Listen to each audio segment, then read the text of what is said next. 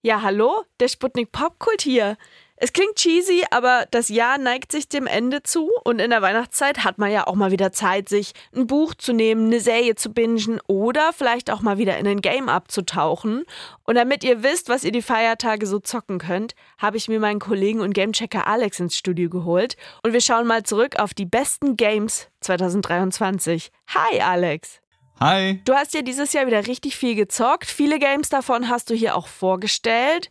Wie schneidet das Spielejahr 2023 so insgesamt ab? Also so viele Daumen wie 2023 in Sachen Gaming verdient hat, kann ich, glaube ich, gar nicht nach oben geben. Das war wirklich phänomenal. Also es gibt immer wieder so Spielejahre, die besonders herausstechen und dieses Jahr ist definitiv eins davon. Es ging schon direkt zu Anfang richtig gut los mit zwei Horror-Remakes der Extraklasse. Dead Space und Resident Evil haben sowohl optisch, spielerisch als auch vom Gruselfaktor her voll abgeliefert. Das Action-Game Hi-Fi Rush wurde dann ohne Ankündigung Anfang des Jahres einfach rausgehauen und hat alle damit überrascht, wie klasse es Rhythmus und Action mit viel Humor verbunden hat. Hogwarts Legacy war alles, was sich Potterheads hätten wünschen können. Jedi Survivor und Spider-Man 2 waren einfach konsequent gute Fortsetzungen. Street Fighter 6 hat mir das Fighting Game Genre schmackhaft gemacht. In Diablo 4 gab's brachiale Action und ich habe super viel mit meiner Freundin gezockt, was uns beiden ultra viel Spaß gemacht hat. Final Fantasy 16 hat dann die Epicness-Regler aufs Maximum gedreht. Lies of P hat seinem großen Action-Vorbild Bloodborne alle Ehre gemacht und Super Mario Bros. Wonder ist eines der kreativsten Jump-and-Runs, das ich je gespielt habe. Also, es war wirklich ein Träumchen. Aber es haben eben nicht nur die Spiele abgeliefert, an die ich sowieso schon hohe Erwartungen hatte. Zwei meiner drei Lieblingsgames dieses Jahr sind nämlich Spiele, die ich vorher eigentlich gar nicht auf dem Schirm hatte. Ja, nice. Was waren das so für Spiele?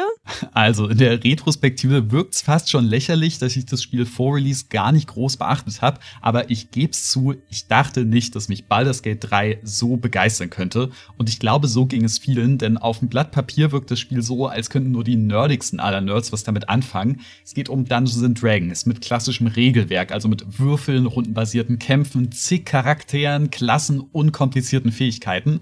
Aber es wurde einfach mal der große Spielerhype des Jahres. Gefühlt alle haben es gezockt, denn mit toll geschriebenen Charakteren, einer super schick designten Welt, vielen Komfortfunktionen, die das Spiel ein bisschen zugänglicher machen und vor allem einer packenden und epischen Fantasy-Story hat Baldur's Gate gefühlt alle abgeholt. When the screaming stops and your mind is gone.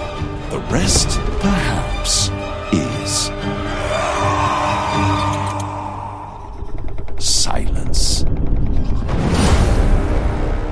habe auch selten erlebt, dass mir ein Spiel so viele Freiheiten geboten hat. Egal ob jetzt in den Kämpfen, den Dialogen oder beim Lösen von Quests, ich konnte immer alles genau auf meine eigene Art machen. Und einen tollen Soundtrack und super schöne Optik gab es dann auch noch oben drauf.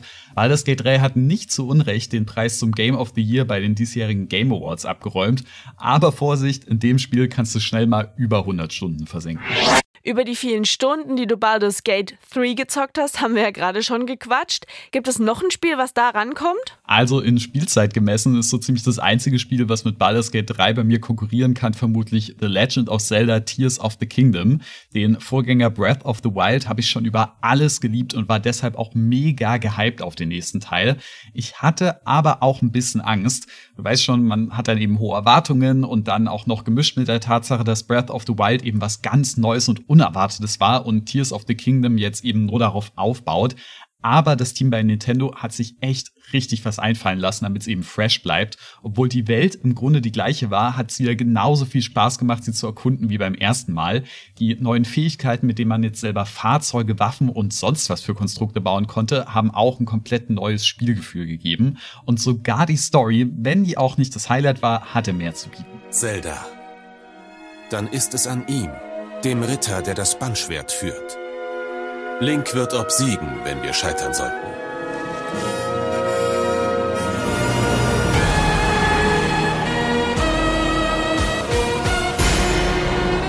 Ich meine, dass mir das neue Zelda schon Spaß machen wird, das war mir schon klar und auch, dass es richtig, richtig gut wird.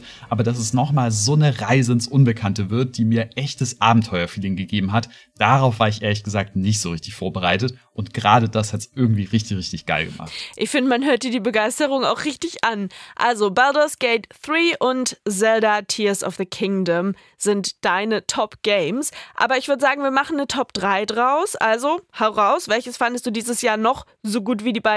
Also in so einem krassen Spieler ist das echt gar nicht mal so easy, aber mein Herz liegt am Ende doch ziemlich eindeutig beim erst kürzlich erschienenen Alan Wake 2. Auch das hatte ich gar nicht so richtig auf dem Schirm, weil ich ja Teil 1 nie gezockt habe.